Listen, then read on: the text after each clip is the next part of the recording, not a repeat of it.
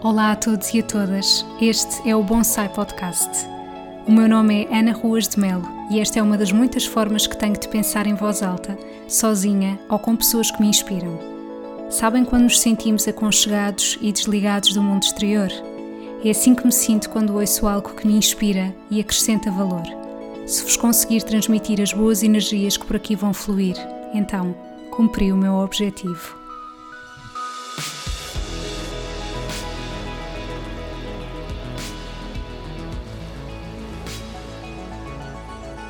Bem-vindos ao episódio 76 do Bonsai Podcast. E como já podem ter visto, eu já mudei aqui o logo do nosso podcast, a música. Eh, eu não consegui realmente deixar as palavras que já tinha desde a primeira edição, vamos dizer assim, porque são mesmo palavras que eu adorei escrever e que me fazem todo o sentido. E eu continuo mesmo a fazer isto eh, em primeiro lugar para mim e depois se eu sentir que realmente isto vos consegue inspirar e acrescentar valor, então ótimo. Queria também dizer que hum, eu estou a gravar esta introdução uma nova vez porque hum, eu tinha gravado uh, nos moldes anteriores, mas depois realmente senti uma necessidade de mudar, até porque, como já podem ter visto pelas minhas redes sociais, eu acabei de anunciar uma novidade que talvez seja assim a novidade mais especial e mais pessoal que alguma vez eu tenha partilhado convosco e portanto merecia que este fosse assim o episódio zero uh, desta nova imagem. Eu nunca tive por hábito fazer assim temporadas ou algo do género. Encarem se calhar isto como uma nova fase, mas eu vou continuar aqui com a numeração dos episódios porque só assim me faz sentido e portanto agora sim vou pegar com o episódio que eu já tinha gravado aqui sobre tudo isto que se está a passar e vou de seguida já passar para essa parte. Então, é verdade, eu sei que isto pode ser uma novidade para muitas pessoas porque eu realmente não partilhei. Uh, não partilhei porque não me fez sentido partilhar antes, mas alguma vez o iria fazer, como é óbvio, e com grande orgulho, claro que sim. Eu estou grávida e hum, eu ainda não tenho a certeza quando é que eu vou lançar este episódio, portanto, posso-vos é dizer garantidamente que já passei o primeiro trimestre e hum, eu achei que era bonito vir aqui partilhar convosco uh, todo este processo, porque eu sei que há muitas mulheres e homens, portanto, casais, não é? Um, que estão num processo de tentar engravidar e que, quando começam a ver muitas pessoas à sua volta a conseguirem realizar esse objetivo, um, sentem-se frustrados com toda a razão. E eu já estive num lugar de muita frustração. Uh, não de tentativas de engravidar, mas de algo muito relacionado com isto. Então, eu quero fazer com que este episódio seja um, um testemunho de alguém que ouviu a sua intuição e que teve que dizer não a algumas coisas e que também sofreu bastante um, com alguns aspectos. Então vamos a isso. Tudo isto uh, começou já há muito tempo, então eu posso vos dizer que hum, não sei se conhecem a expressão, tá, provavelmente sim, pré-conceição. Pré-conceição consciente significa eu estar-me a preparar para vir a ser mãe, mas isso não significa que eu esteja ativamente a tentar fazê-lo. Ou seja, um, existe, na minha opinião, todo um conjunto de atitudes e comportamentos que devemos tomar quando realmente pensamos nisto que é a maior responsabilidade da vida, que é ter um filho. E então eu, sendo uma pessoa ansiosa, uh, com as minhas questões por trabalhar, que todos nós temos, já há muito tempo que trabalho uh, a nível de psicologia, portanto sou acompanhada por uma psicóloga, entretanto essa psicóloga também já mudou, portanto eu, eu depois interrompi as sessões porque o assunto que me levou a, lá passou a estar resolvido, mas claro que nós como seres humanos que somos vamos tendo sempre outras questões por resolver que vão surgindo dependendo das fases da vida em que estamos, dependendo dos desafios que estejamos a, a enfrentar. Um, mas tudo isto para vos dizer que o meu objetivo, quando estava a ser seguida uh, em psicologia, já era também com o propósito de eu trabalhar primeiro em mim. Porque isto também é uma coisa que eu digo muito em consulta e isto é transversal a todas as áreas. Eu não posso dar de mim sem cuidar de mim primeiro. Não posso. Então eu sabia, obviamente, que Seria um trabalho extremamente exigente ser mãe e não ter cuidado da minha saúde mental primeiro. E isto não significa que seja um trabalho que fica acabado, não é? Mais desafios irão surgir na minha vida, mas enquanto hum, eu vejo que há alguns desafios que eu possa ter neste momento que preciso de ajuda para trabalhá-los, eu vou à procura disso.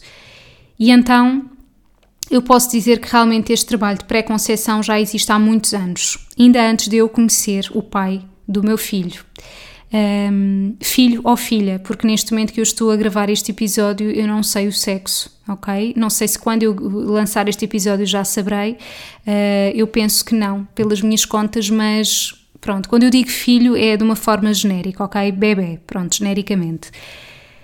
Um, em maio de 2020, eu decidi deixar de tomar a pílula que já tomava há 10 anos. Eu houve uma altura em que tinha interrompido a toma da pílula e tinha levado cerca de 9 meses a menstruar. Isto porque eu tenho quistes nos ovários, não é síndrome dos ovários poliquísticos, é apenas quistes nos ovários, mas de facto a minha toma da pílula começou exatamente por um, ter como objetivo um, eliminar esses quistes dos ovários e também uh, fazer com que eu não tivesse dores menstruais, porque como como vocês sabem, ao tomarmos a pílula, nós não menstruamos. Aquele sangramento é um sangramento de privação. Tudo muito bem, mas realmente, passado 10 anos, eu senti essa minha vontade porque eu também queria preparar o meu corpo para engravidar. A minha ginecologista da altura respondeu-me que não fazia sentido eu fazer isso, que eu só deveria deixar a pílula no exato momento em que eu decidisse que queria engravidar. Isso para mim não me fazia sentido. Porquê? Porque eu queria realmente tratar primeiro do meu corpo, perceber como é que o meu corpo funcionava e depois sim avançar para essa tentativa de engravidar. Uh, no entanto, eu não fui capaz de verbalizar, eu não concordo. Eu saí daquela consulta com uma receita para comprar mais uh, caixas de pílula. E hum, eu fui comprar contrariada, uh, mas pensando, eu quero uma segunda opinião. Porque eu não me sentia empoderada o suficiente para deixar tomar a pílula sozinha, sem ter qualquer tipo de acompanhamento. Então procurei outra ginecologista, marquei à sorte, uh, sem qualquer referência e apresentei-me na consulta dizendo exatamente o mesmo. Eu gostaria de deixar de tomar a pílula e gostaria de saber a sua opinião. Ao que a resposta foi exatamente a mesma e disse-me: não, só vá deixar de tomar a pílula quando quiser efetivamente engravidar. Até lá não se justifica fazê-lo. E atenção, ela não sabia que eu tinha quistes nos ovários. Pronto, e então eu pensei: não, eu não aceito isto. Uh, o corpo é meu, com todo o respeito pelos profissionais de saúde que, obviamente, uh, sabem também o que estão a fazer, mas o corpo é meu e eu não, eu não vou admitir que alguém me vá dizer o que é que eu tenho que fazer sem. Sem, sabem o que é que eu gostaria naquela altura? Que alguém me tivesse dito assim: Ok, Ana, queres deixar de tomar a pílula? Então, ao fazê-lo, eu vou-te dizer o que é que pode acontecer: isto, isto, isto e isto. É isso que tu queres? Percebem? E eu tomar a minha própria decisão, mas informada, sem que ninguém me dissesse: não, isso não faz sentido, só vais deixar de tomar a pílula quando quiseres engravidar. Então eu não me fiquei por aí, foi um período bastante difícil. Eu senti que, ok, vou-me resignar, uh, deixem-me em paz, vou comprar, continuar a comprar a, a pílula, mas uh, eu vou ter que tomar uma decisão. Um, e nesse momento surgiu um curso, um, um webinar, desculpem, online, um, ministrado pela Inês Martins Almeida, uh, cuja página no Instagram se chama Cosmic Feminine, e um, esse webinar, que por acaso já não me lembro como é que se chamava, reunia várias palestrantes e era sobre a saúde feminina, a saúde menstrual. Um, e foi a partir daí que eu conheci uma naturopata, a doutora Vera Belchior, que é quem me acompanha até aos dias de hoje e que foi a, eh, a grande peça fundamental para eu ter deixado de tomar a pílula. Portanto, eu aí senti, sinto-me empoderada, sinto que tenho aqui alguém que me vai ajudar neste processo. Uh, ela é mesmo especializada em saúde uh, da mulher, apoia mulheres no pós-pílula e por isso aí eu senti-me confiante. E em setembro de 2020 uh, eu deixei de tomar a pílula.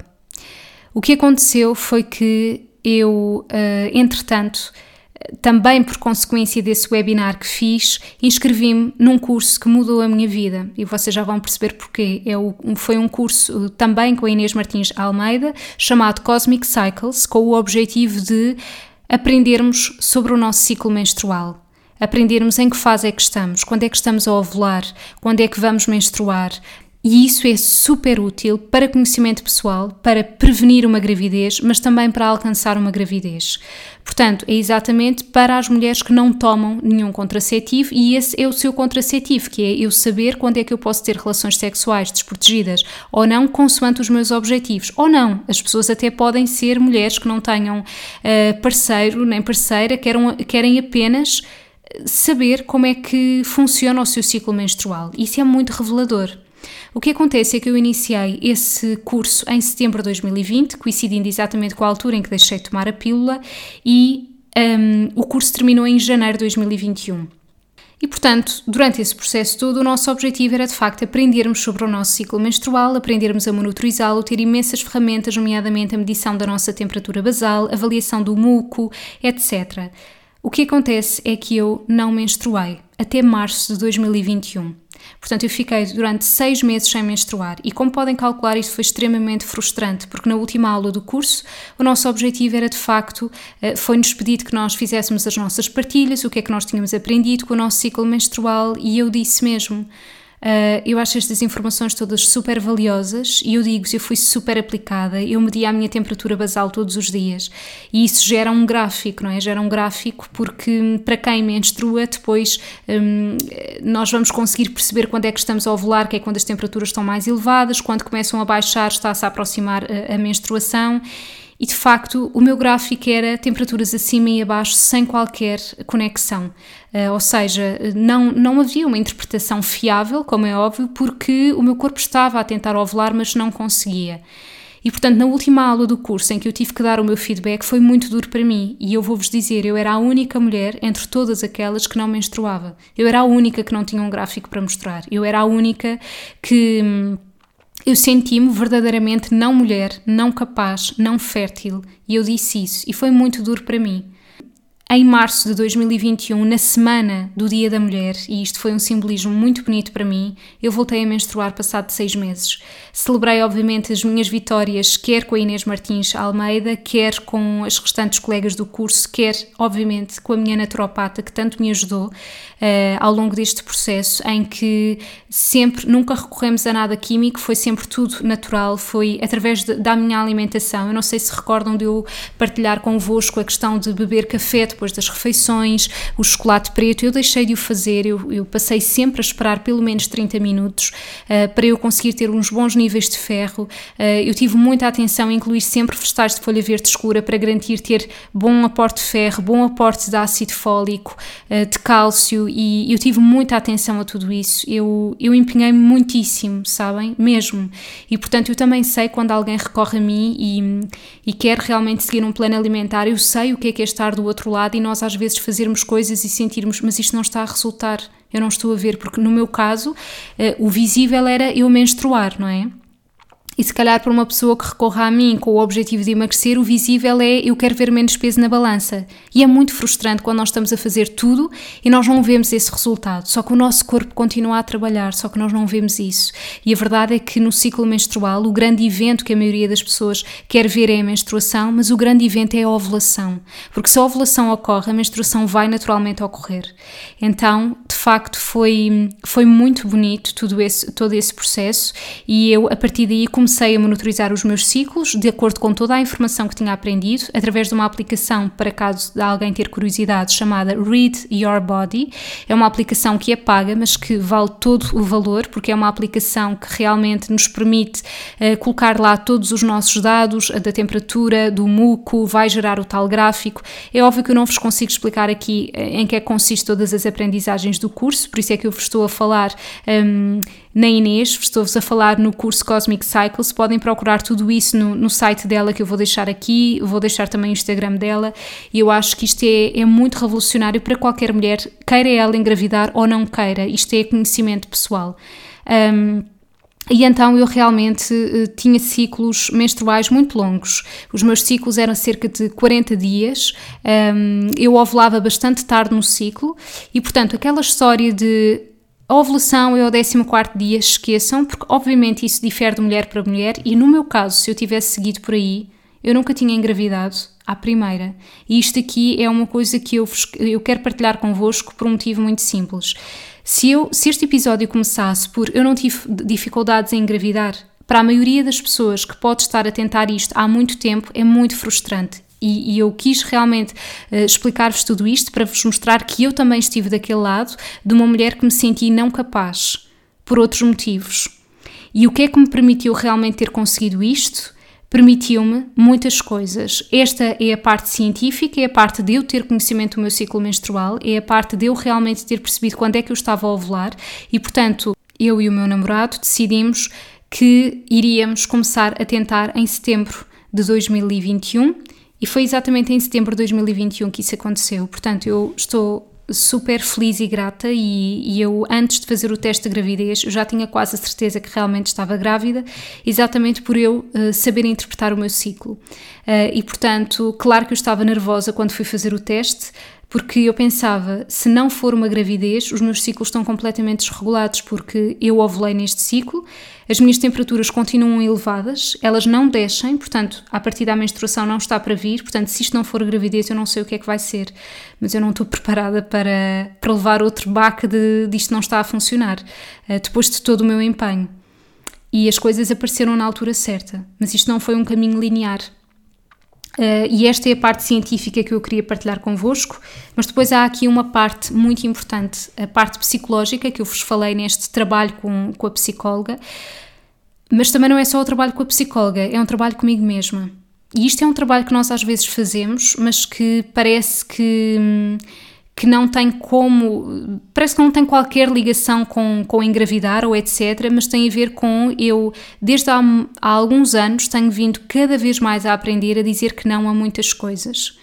E como é óbvio, isso tem consequências menos positivas. Nós não vamos agradar a toda a gente quando dizemos que não, nós vamos perder algumas pessoas, nós se calhar vamos perder algumas oportunidades, mas nós estamos dizer, a dizer sim a nós mesmas. E uma das coisas que eu fiz foi Uh, no meu aniversário, no dia 18 de agosto, uh, eu sempre, desde há muitos anos, que tinha a tradição de fazer um jantar em minha casa, convidando amigos. E era, era algo que me dava imenso prazer, eu passava sempre a minha tarde de aniversário a cozinhar para eles. Uh, com imenso prazer criava sempre um menu diferente, recebia-os cá em casa, tínhamos um bolo, tudo mais. E eu este ano eu disse, eu não vou querer fazer nenhuma festa. Uh, eu tenho a certeza que eu não magoei ninguém, não é? Não, não é esse o caso. Quando eu digo perder oportunidades, perder pessoas, não foi o caso. Mas isto é um grande exemplo de que eu disse sim a mim mesma. Aquilo que aconteceu foi que eu senti Uh, neste 18 de agosto de 2021, que era a última vez que eu seria só eu, e senti profundamente isso. Obviamente que eu já ia com estas intenções de engravidar, mas eu senti profundamente: não, eu tenho que estar só comigo própria. Este dia é meu, é de mim para mim. E eu, se não me está a apetecer realmente estar a cozinhar para outras pessoas, se não me está a apetecer estar com outras pessoas, eu vou respeitar isso e eu não vou fazer nenhuma festa.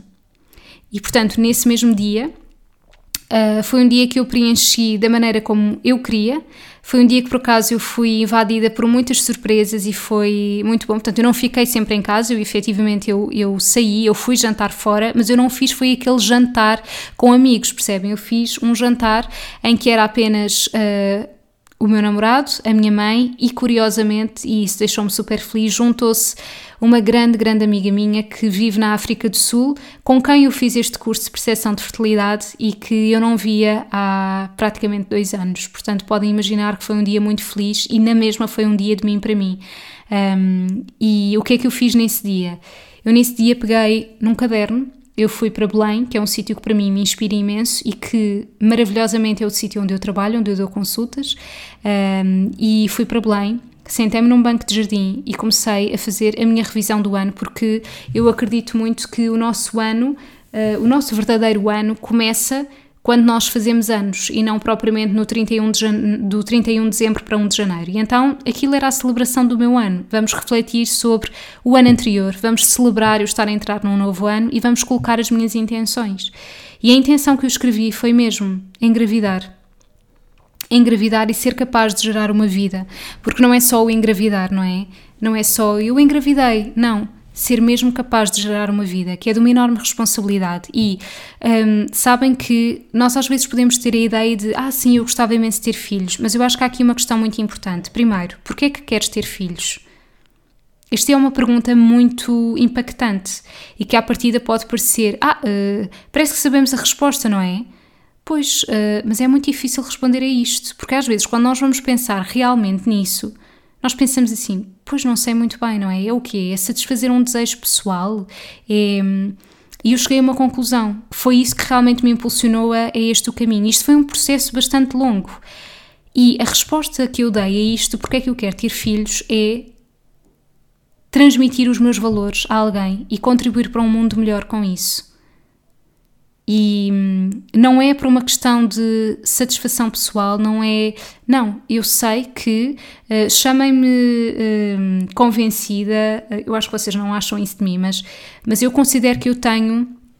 Eu tenho valores que são muito importantes, eu tenho valores que também me foram transmitidos e que, que eu considero que são mesmo pilares fundamentais para que o mundo seja um lugar melhor. E um desses valores que eu incuto muito é a empatia, é saber nos colocar no lugar do outro, é o respeito pelo outro. Um, e eu acho que isso é muito importante porque há tanta porcaria no mundo que seria completamente evitada se as pessoas tivessem a capacidade de se colocar no lugar do outro. Então, sim, o meu objetivo é conseguir transmitir esses valores e para isso eu contribuir para um mundo melhor, sabendo, obviamente, que o meu filho poderá não corresponder em tudo àquilo que eu gostaria que ele correspondesse, porque ele é uma pessoa individual. Mas eu posso colocar estas sementes, eu posso transmitir esses valores na mesma, e isso está nas minhas mãos. Não é? Mesmo que esses valores possam não ser praticados como eu gostaria que fossem, mas é meu dever, enquanto mãe, eu incutir aquilo que eu considero ser fundamental para ele e fundamental para a sua relação com o mundo então esta foi a minha resposta. E isto é muito apaziguante quando eu consigo realmente ter aqui um grande objetivo. É isto. E a partir do momento em que eu escrevo essa intenção, porque eu já tinha gravado um episódio aqui no podcast, eu vou-vos uh, colocar aqui no, na descrição deste, que tinha a ver com o poder da intenção, uma experiência pessoal que eu tive do poder da intenção, em que eu tinha escrito muitas coisas que eu gostaria de ter na minha vida e eu tive todas essas coisas. E portanto eu acredito muito neste poder da intenção. Mas com tudo isto, aquilo que eu vos quero transmitir mais uma vez é que não basta escrever quer engravidar. Não basta. Reparem o processo que eu fiz até aqui. Obviamente eu sei, há pessoas que fazem muito mais do que eu. Cada um tem o seu processo, cada um tem a sua jornada. Mas lembram-se quando eu disse que a minha pré-conceição consciente começou muito antes, muito antes de eu conhecer o pai dos meus filhos. Conheceu, aconteceu muito antes de, de eu sequer verbalizar alguma vez que queria ter filhos, não é? Começou muito antes disso. Um, portanto, obviamente que isto é um processo. E, e pronto, e, e aconteceu. E, e, eu posso vos dizer que, mesmo durante, porque agora se calhar estão-se a perguntar, ok, então depois de tudo isto, uh, como é que foi? Como é que foi o primeiro trimestre, não é? Porque é isso que eu posso falar até à data de hoje, apesar de eu já ter passado o primeiro trimestre, mas. Um, como é óbvio, eu posso falar sobre isso com mais detalhe. Um, o primeiro trimestre, eu posso vos dizer que acho que eh, das maiores aprendizagens que eu tive até agora com a gravidez é que não há nada na vida que eu sinta que seja uh, uma maior lição, uma lição tão grande, quero eu dizer, para aprendermos a confiar em nós. Porque quando se pergunta será que está tudo bem? Não sei. Até mesmo hoje, será que está tudo bem? Não faço a mínima ideia. Como é que não faz a mínima ideia? Pois eu não sei. Não é? Eu não estou a ver o que é que se passa dentro da minha barriga. Portanto, eu não sei se está tudo bem. Agora, aquilo que eu posso dizer é: se eu me sinto bem, então, à partida, sim, está tudo bem. E eu tenho que apenas confiar. Confiar no meu corpo, confiar em mim como sendo capaz de gerar uma vida e eu não posso fazer muito mais do que isso, a não ser, obviamente, seguir as indicações, seguir o protocolo de que é suposto, fazer análises quando é suposto, fazer ecografia quando é suposto, tomar o meu suplemento diariamente, mas eu não posso fazer muito, ter os cuidados com a alimentação, mas eu não posso fazer muito mais do que isto. Eu tenho que só confiar. Isto é muito, muito difícil, principalmente quando nós sabemos que o primeiro trimestre é um trimestre de muita fragilidade e é por isso que a maioria das pessoas opta por não partilhar isto com outras pessoas, e foi o meu caso.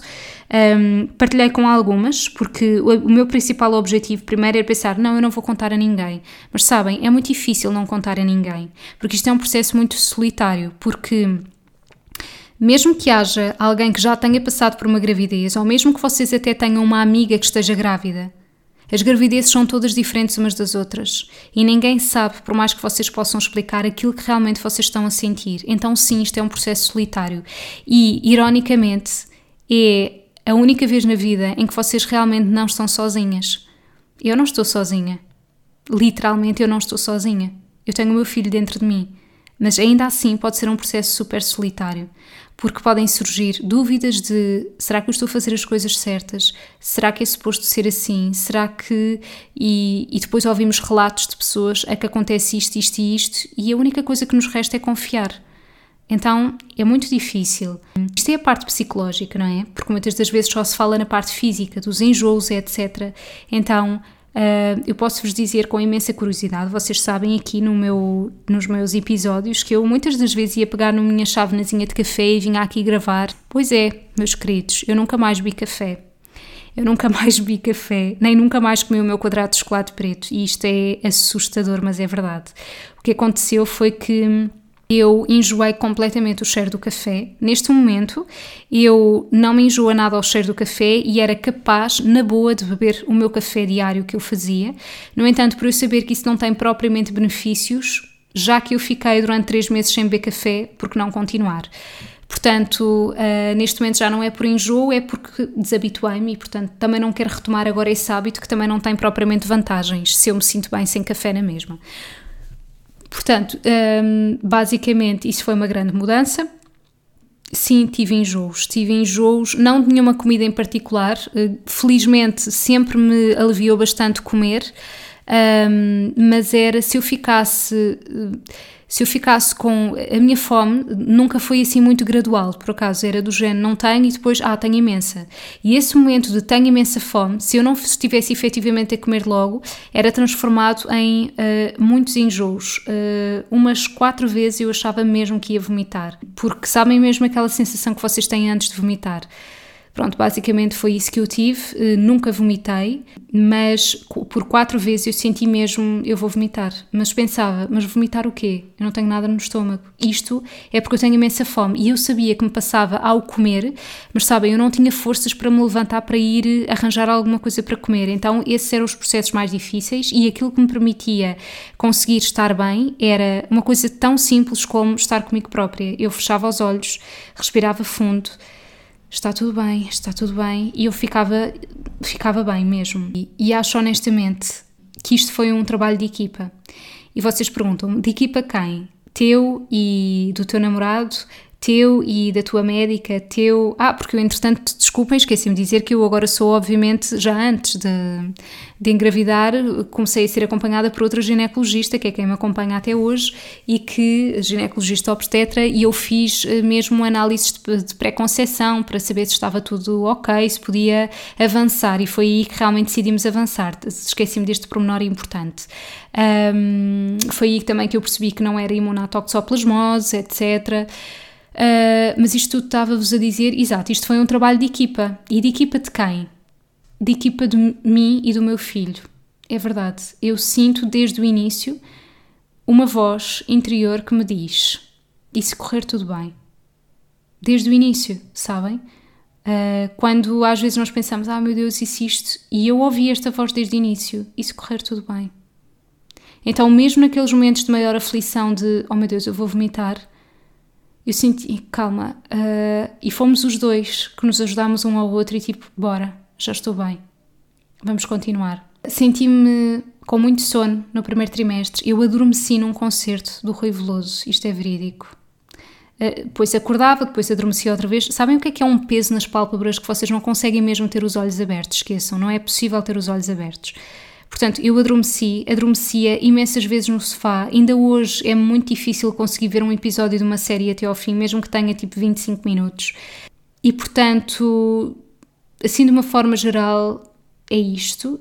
E felizmente continuei sempre a fazer exercício físico, continuei sempre a trabalhar, sempre a fazer a minha vida normal nesse sentido, mas com muita necessidade de ter momentos para parar e sempre com muita necessidade de ter sempre comigo frutos secos Uh, porque eu não podia mesmo chegar àquele ponto de ter fome, porque senão eu ia ficar muito agoniada. Neste momento isso já não me acontece, uh, mas eu depois gostava de gravar um episódio com outros relatos. Se vocês acham que este tema é interessante, se vocês gostavam de saber mais sobre isso, portanto. Realmente este foi o episódio mais especial que eu gravei até hoje. Um, eu quero vos dizer que eu estou muito feliz e muito grata por tudo isto, por, um, por o meu corpo realmente ter. Estar a conseguir fazer isto tudo. E, e eu quero vos dizer que lição e moral da história, ouvirmos sempre a nossa intuição não fazermos o nosso processo sozinhas, porque eu não fiz este processo sozinha, mas quando eu senti que eu não estava a ser acompanhada e apoiada na medida em que eu sinto que merecia, eu vou mudar. Mas eu dei-me tempo. Isto não foi. Vocês reparam que eu. Que eu não, não passei de uma ginecologista para outra e depois a naturopata e foi tudo seguido. Não, eu dei-me o meu tempo.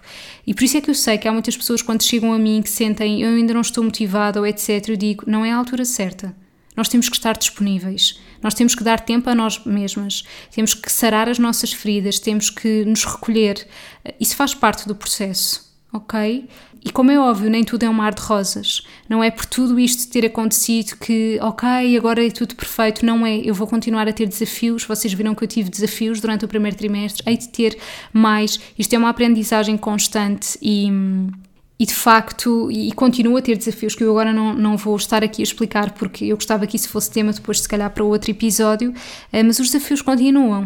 Uh, a vida é mesmo isso. E, e portanto, espero que tenham gostado deste episódio. Qualquer dúvida que tenham em particular, digam. Eu, eu não sou, obviamente, especialista em, em ajudar-vos a alcançar uma gravidez, não é essa a minha área em específico, mas naquilo que eu puder ajudar, tenho todo o gosto. Um grande beijinho e vemo-nos no próximo episódio. Obrigada por terem tirado estes minutos do vosso dia para ouvirem este episódio. Se gostaram, acompanhem mais do meu trabalho através do meu site em www.anaruasmelnutricionista.pt, onde podem inclusivamente subscrever a minha newsletter de forma gratuita. Todos os meses irão receber partilhas de temas vários que acredito vos vão inspirar, seja através da comida, livros e também partilhas pessoais. Acompanhem também o meu trabalho no Facebook e Instagram em anaruasmel.nutricionista. Qualquer questão, estou deste lado. Desejo-vos um resto de dia feliz.